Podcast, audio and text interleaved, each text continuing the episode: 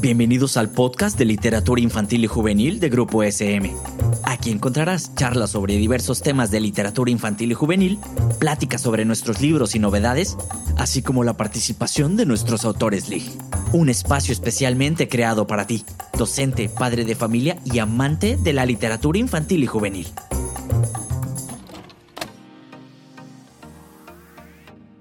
Hola, bienvenidos al podcast de literatura infantil y juvenil de Grupo SM México. Yo soy Lluvianela Alcántara y estoy muy contenta de estar esta temporada con ustedes en un nuevo episodio. También estoy muy entusiasmada porque el día de hoy tendremos una conversación con el autor Roberto Fuentes sobre su libro Estrella y Luz, una historia entrañable eh, que nos habla de amistad y de esa condición especial que tenemos las personas en algunas ocasiones. Roberto Fuentes eh, dice que es escritor desde niño. Tenía, no tenía hermanos con quien jugar y se refugió leyendo cómics para pasar las horas. Luego inventó sus primeras aventuras llenas de extraterrestres y viajes a través del tiempo. Ahora es padre de cuatro hijos.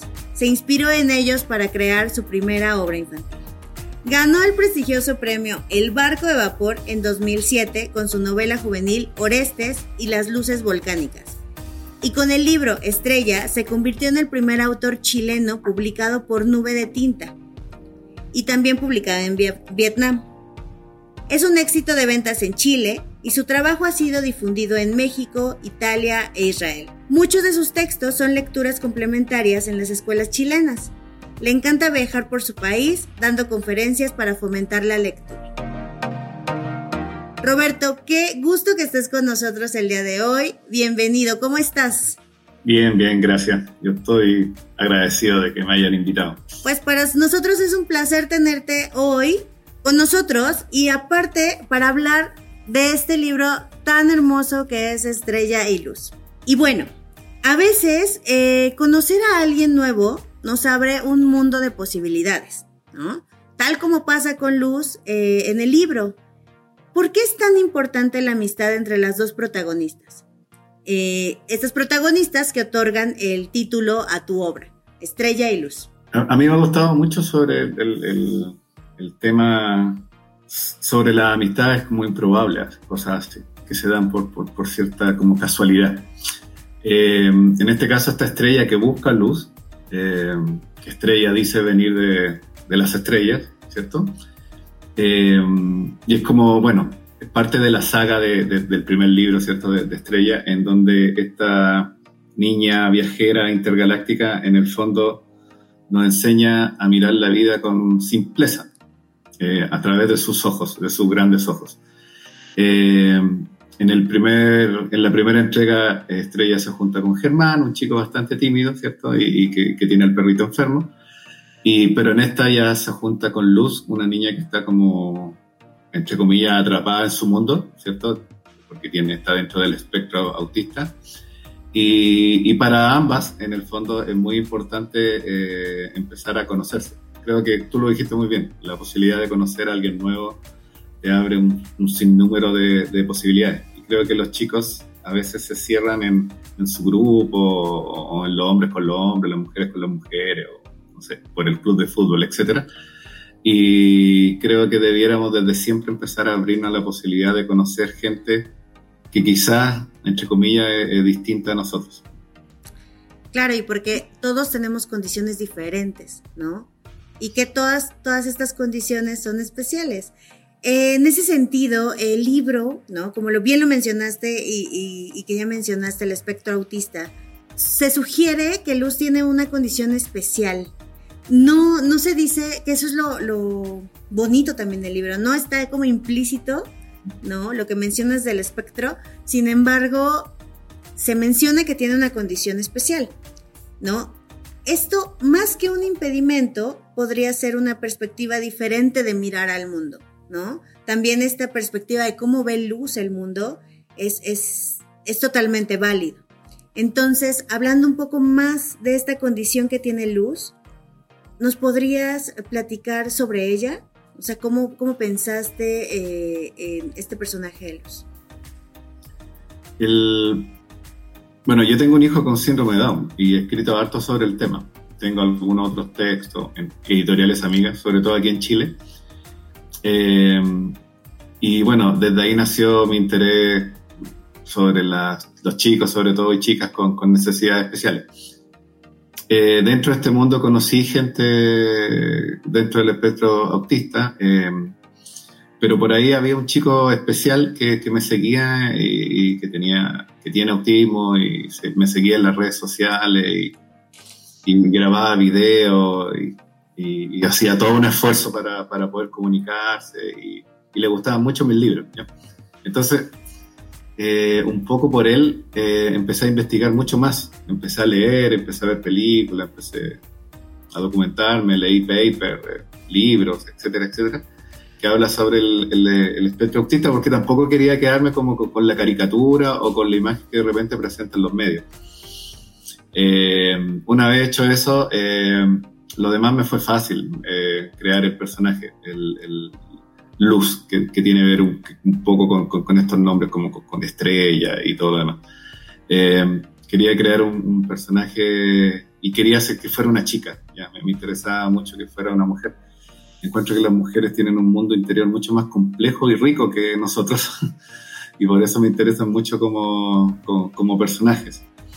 Eh, y así, poco a poco fui, fui construyendo esta chica que, que, en el fondo se podía comunicar bien con su familia, que, que, tenía como miedo de salir a la calle, que le molestaban los ruidos, que tiene una relación distante, bastante rara con el papá, que solo se comunica por, por online, eh, y cómo todas esas cosas también de cierta manera la, la, podían afectar a ella y al, y al mundo que, que, la rodea, que es como su familia inmediata. Pero ella tiene mucha fuerza. Eh, eh, yo creo que Estrella lo único que viene a hacer es como darle un empujoncito, ayudarlo un poquito más para, para que se atreviera a hacer algunas cosas. Claro, y, y que justo, ¿no? mencionas esto de tu hijo, yo también comparto como esa experiencia mi sobrino tiene eh, autismo, es, eh, está dentro del espectro autista y justo mucha, eh, me llegó mucho la, historia de, de, Luz porque muchas veces nosotros desde afuera, ¿no? O las personas que no están dentro de la familia ven la condición de una manera totalmente diferente y a veces errónea, ¿no? Entonces, creo que tu libro Estrella y Luz y, que plasmes de esa manera eh, esta condición especial de luz va a dar mucha apertura para poder llevar más allá eh, la inclusión, ¿no? La inclusión en la escuela, pero también dentro de, la sociedad. Porque también es cierto que a veces cuando no estamos eh, familiarizados, lo vemos un poco extraño, ¿no? Un poco como, no, no, no voy a spoilear yo, pero un poco como, como se siente eh, luz para poder salir a la calle, ¿no? Entonces hay cosas que suceden y que tenemos que tener presentes todo, todos como sociedad, ¿no? Ser empáticos con todas las personas, porque no sabemos la condición que tienen cada una de ellas. Es decir, si bien tienen una condición especial, en este sentido es el espectro autista, pero también a lo mejor hay algo, algunas otras personas que sufren de ansiedad o sufren de estrés, ¿no? Entonces tendremos que, abrir esa empatía como sociedad. Y Estrella y Luz totalmente nos da como pie para, para poder hacerlo. Y bueno, hablando de Estrella, también es un personaje peculiar, ¿no? ¿Nos puedes hablar más sobre la construcción de este personaje? Porque Estrella, esta es la segunda entrega, ¿no? De Estrella. Pero en la primera o sea, ¿cómo fue la construcción del personaje de Estrella? A mí me gustan mucho las historias que, que rozan como entre lo fantástico y lo real, ¿ya? Como quedándose más en lo real, por decirlo de alguna forma. Eh, la fantasía pura como que me, no, no, no, no, no, no, me, me eh, eh, generalmente los libros de fantasía tienen como muchos muchos personajes, me gusta mucho la ciencia ficción, sí, la, ciencia ficción. Eh, vi una película argentina muy antigua que se llama Hombre mirando al sudeste, que, que, después hicieron una versión los gringos, que una versión re mala que hicieron, eh, echaron a perder la película argentina, y que se trata de un, de un, hombre que mira al sudeste que se supone que se comunica, que dice que es extraterrestre y toda una película muy antigua, de los años 80 de eso. Eh, entonces yo quería crear, eh, en realidad lo, que, lo, primero que se me vino a la, a la, a la mente fue la, la, primera escena, donde la chica llega y se para frente a la sala de clase y dice, hola, me llamo Estrella y vengo de las estrellas. Entonces, claro, eso iba a causar risa en toda la gente, en todos los niños que estaban ahí, ¿cierto? Extrañeza y todo lo demás. Pero de ahí uno se empieza a preguntar por qué tiene ciertos poderes que son como pequeños. No tampoco quería ser como un superhéroe, no era una novela de superhéroe. Entonces son como ciertos talentos que tiene, ciertos como, entre comillas, superpoderes que son como, no sé, hacerlos reír y que no puedan parar de reír y cosas así. Eh, me, me, gusta jugar con eso, me gusta jugar con, con, con, esa línea entre lo fantástico y lo real, como, los, como se hizo, por ejemplo, con el... Yo me acuerdo cuando era chico y leí El Principito, claro, yo, yo como era chico, yo me compraba el tiro que, que el Principito venía de la estrella, que había pasado por todos los planetas y todo lo demás. Me acuerdo cuando lo leí más grande después, era como, puede ser que no, pues puede ser que sea la imaginación del chico y todo lo demás. Eh, entonces, claro, quería jugar un poco con eso, una especie de principito moderno, en este caso sería una princesa, ¿cierto? Eh, y, y, y, lo, y, bueno, y otra cualidad principal que tenía era es que ella tiene como mucho criterio nomás, solamente va a tener criterio común, o sea, eh, ser, eh, le, le, le, le, extraña de sobremanera, eh, no sé, cosas como el machismo, por ejemplo. No entiende por qué si hay dos géneros uno podría estar por sobre el otro y cosas así. Entonces tampoco dice nada como del otro mundo, sino que eh, con la inocencia, con sus ojos grandes, con, con, la experiencia que ha tenido de esos viajes, simplemente hace notar lo, lo, lo, lo extraño que es este mundo, porque también quería hacer ese aporte tanto en Estrella como en Estrella y Luz. Eh, en el fondo eh, nos estamos deshumanizando, ¿ya? Como que todo depende de, no sé, de, de cuánto produces, del mercado y todo lo demás. Eh, y si fuese así, y lamentablemente así la mayor parte del tiempo, claro, las personas distintas, entre comillas, con necesidades especiales, se están quedando atrás, ¿cierto? No, son tan productivas, entre comillas, como, como, las demás. Entonces, quería eso, como yo creo que la, mejor forma de hablar de, sobre humanizar el mundo, la mejor, hablar, la mejor forma de, hablar sobre qué significa ser humano es colocando un personaje fuera, ¿ya? Eso lo hace muy bien la ciencia ficción la muy buena ciencia ficción lo hace cuando, no sé, son los cyborgs que quieren ser humanos y uno se empieza a cuestionar qué significa ser humano. Aquí, a nivel infantil, ¿cierto? A otra escala, en el fondo también quiso hacer lo mismo. Claro, y que también nos va a servir para, para empatizar con los, desde los más pequeños, ¿no? Y claro. en ese sentido, tal como nos muestra la obra y como lo, lo acabas de mencionar, no dejarnos llevar por los prejuicios, ¿no? Nos abre una amplia gama de posibilidades, incluso está ahí eh, eh, el tema del el romance, ¿no? ¿Por qué es bueno prestar atención a las conexiones reales? ¿Y por qué es bueno prestar atención a estos sentimientos eh, en lugar de los prejuicios? Creo que nos, llenamos de, de, de conexiones irreales, por llamarlo. ¿Ya? Estamos en un mundo bastante raro. Creo que crecimos demasiado y, y tecnológicamente, pero no nosotros interiormente. Fue demasiado, no, no, estamos preparados para esto. Generalmente el ser humano muta a, a través de, de miles de años de acuerdo a las condiciones que va viviendo y nosotros no hemos logrado mutar positivamente a, a todos los cambios que nosotros hemos provocado. Eh, eh, habla un poco también de la deshumanización. El, la, la, conexión real se da piel a piel con, con tu gente, con, con tu amigo, con, con, tu cercano, con tu mascota, con, eh, el caballero del kiosco que también aparece ahí en, en, en la, donde uno, no solamente el, el, viejito que te vende los dulces, sino que otra persona y, y debe ser súper interesante conocer su historia. Como que perdimos un poco eso, ¿ya? Como esa vida de pueblo que, que, que se vivía. Eh, yo quería un poco también rescatar eso eh, a través de mi libro. Yo, yo tampoco soy estoy exento de eso. a veces me doy cuenta que, que, paso demasiado pegado a mi celular y cosas así. Eh, y claro, y uno cree que tiene millones de amigos y en realidad no tiene nadie, tiene como dos, tres amigos, por más que te sigan por, por, redes sociales y todo lo demás. Me gusta la idea de, de, que los chicos se, se, vuelvan a conectar. Es que los chicos, los chicos no tienen ningún pecado en realidad, los niños. E, e, este libro de cierta manera quizás podría ayudar a eso, a, a que sigan en, eh, como son ellos, pues ellos se hacen amigos de cualquier de cualquiera, van a una plaza y no le importa el color de piel del otro chico, no le importa si el chico es chica, no, no le importa qué club, qué religión profesa o qué partido político, ¿cierto? Simplemente otro niño y se ponen a jugar, ¿ya? Entonces creo que por ahí va el, el si es que hubiese un mensaje, cosa que dudo en la literatura, pero si uno quisiera transmitir algo. Claro, pero son estos mensajes que, que no es la intención transmitirlos, sin embargo llegan.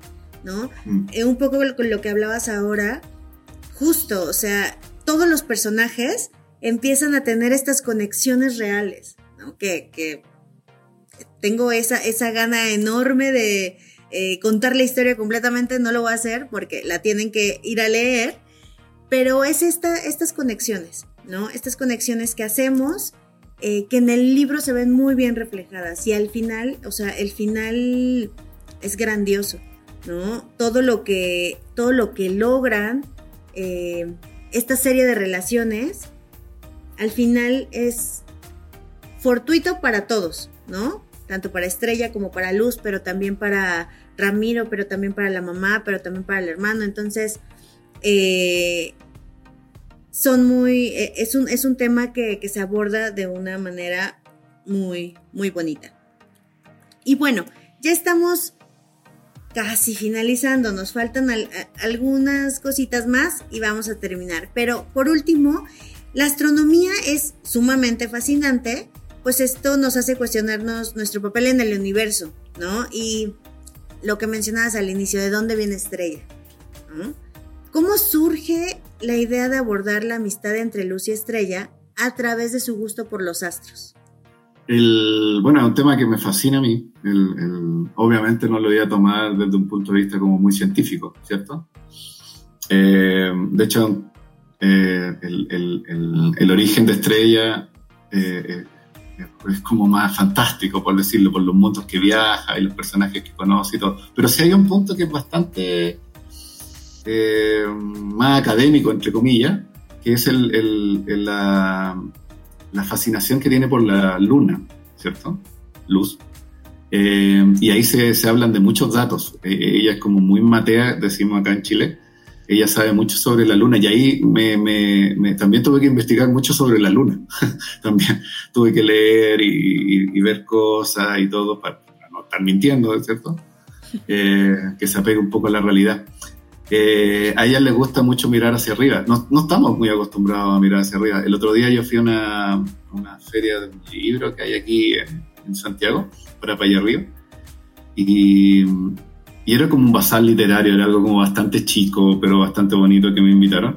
Y estaba sentado, eh, estaba firmando libros, uno que otro libro también, no, no es que hayan filas para firmar libros. Y cuando tenía libre yo miré y había un árbol enorme debía tener unos 60 metros, no sé, por lo menos. Y le pregunté al de al lado, al, que me llevó, ¿te fijaste que había un árbol ahí? Y ya tres días en el bazar y no había mirado el árbol. y era un árbol increíble. Entonces estamos como acostumbrados a mirar hacia abajo, ¿cierto? O, estamos mirando las pantallas o todo lo demás. Y arriba hay un mundo increíble. De hecho, eh, uno como que se siente muy pequeño cuando mira la estrella y, si, y, cuando, y cuando empezáis a hablar de, no sé, pues de la cantidad de años luz y y la historia del universo, uno, no es nada en, el fondo. Eh, el, universo es un tema que también la estrella, la luna y todo lo demás, que también fascina a los chicos, así que chicos y chicas, es un poco tramposo también. Eh, un tema que, que, es bastante popular entre ellos, ¿cierto? Entonces nos, nos sirve a todos. Muy bien, muchas gracias. Eh, en esta historia, bueno, en la historia y en la vida, ¿cuál es el gran poder de la imaginación?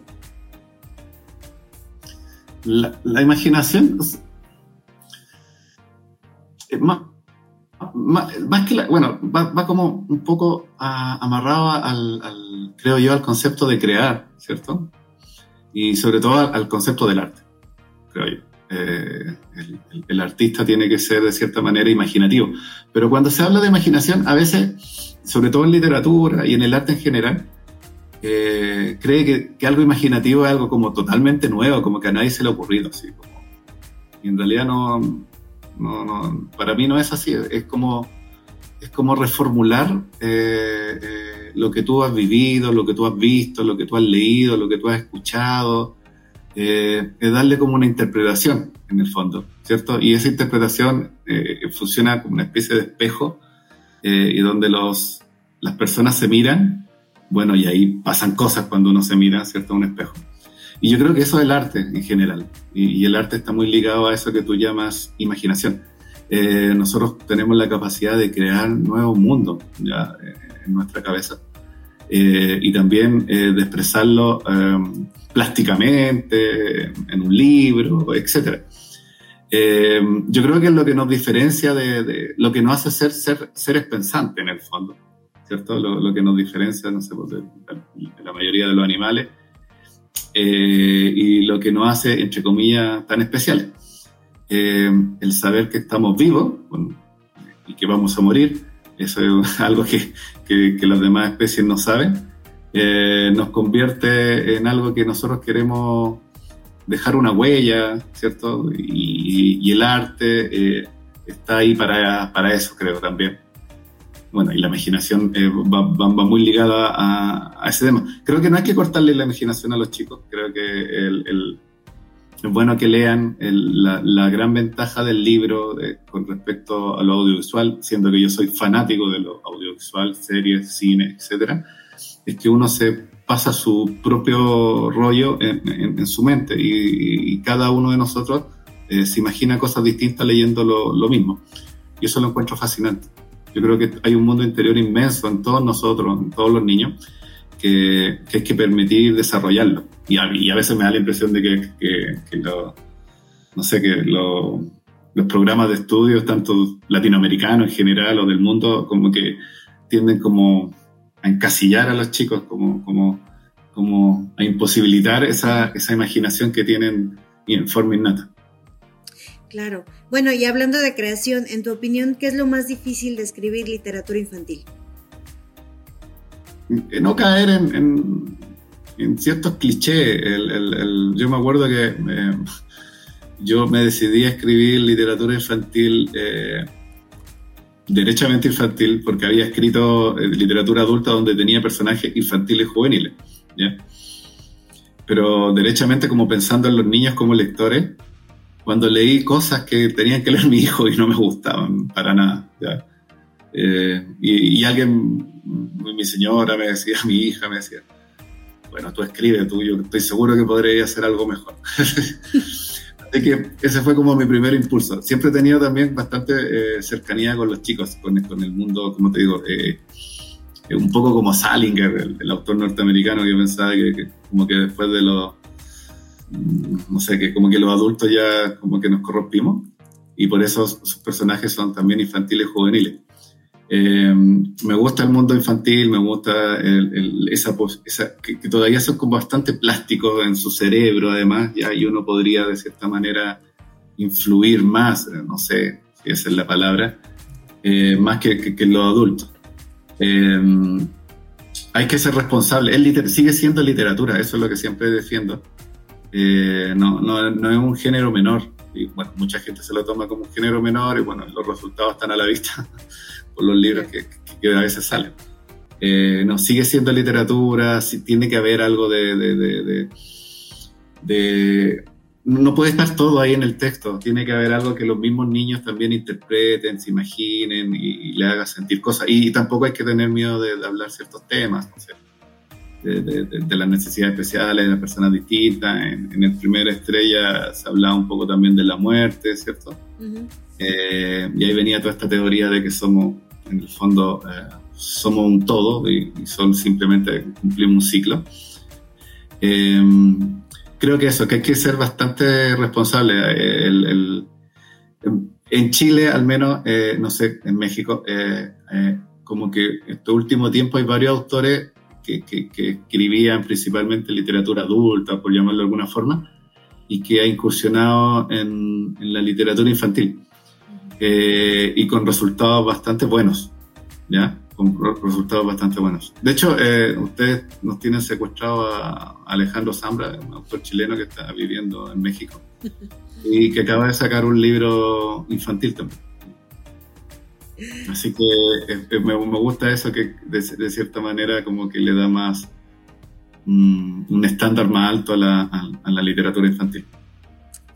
Muchas gracias Roberto. Bueno, tenemos una sección que eh, con esta vamos a terminar. Es una sección de preguntas rapidísimas. Entonces, lo primero que se te venga a la mente cuando te, te haga la pregunta. En una palabra, ser escritor de Lig es... Mágico. Ok. Si llegara un extraterrestre por primera vez a la Tierra, ¿qué libro le regalarías? Mm. le regalaría... Eh, le regalaría El guardián entre centenos de Salinger. Ok. Para leer, ¿eres del team té o café? Más café, diría yo, sí. Y si tuvieras un genio de la botella, ¿qué deseos le pedirías para ayudarte con la creatividad? No, no, eh, en realidad no, no, sé, no, no, quiero sonar arrogante, pero hasta ahora soy, creo, bastante creativo, bastante imaginativo. Todavía tengo muchas historias por, escribir o que, estoy pensando y todo, como que, como que esa cosa de la página en blanco no, no, no, me ha llegado todavía. Eh, le pediría quizá un poco más de, de, energía, disciplina y eso, más que, el tema de la creatividad. Muy bien. Y por último, ¿qué preferirías eh, tener? ¿El zombie de tu escritor o escritora favorita o algún objeto de una historia llena de magia? No, el zombie, el zombie, lejos. podría conversar, aunque no le entendería, entendería mucho al zombie, pero algo, algún gesto me haría. Muy bien. Pues Roberto, muchísimas gracias por todo lo que nos has compartido. No, eh, gracias. gracias por este, este libro, por esta historia. Y pues bueno, ya lo han escuchado. Estrella y Luz es una historia que les va a fascinar. Eh, no dejen de leerla, vayan a conseguirla a su librería favorita. Esta novela la van a encontrar en la colección El Barco de Vapor en la serie Naranja eh, de SM México. Pues muchas gracias, me despido, nos escuchamos en la próxima. Hasta luego. Hasta luego.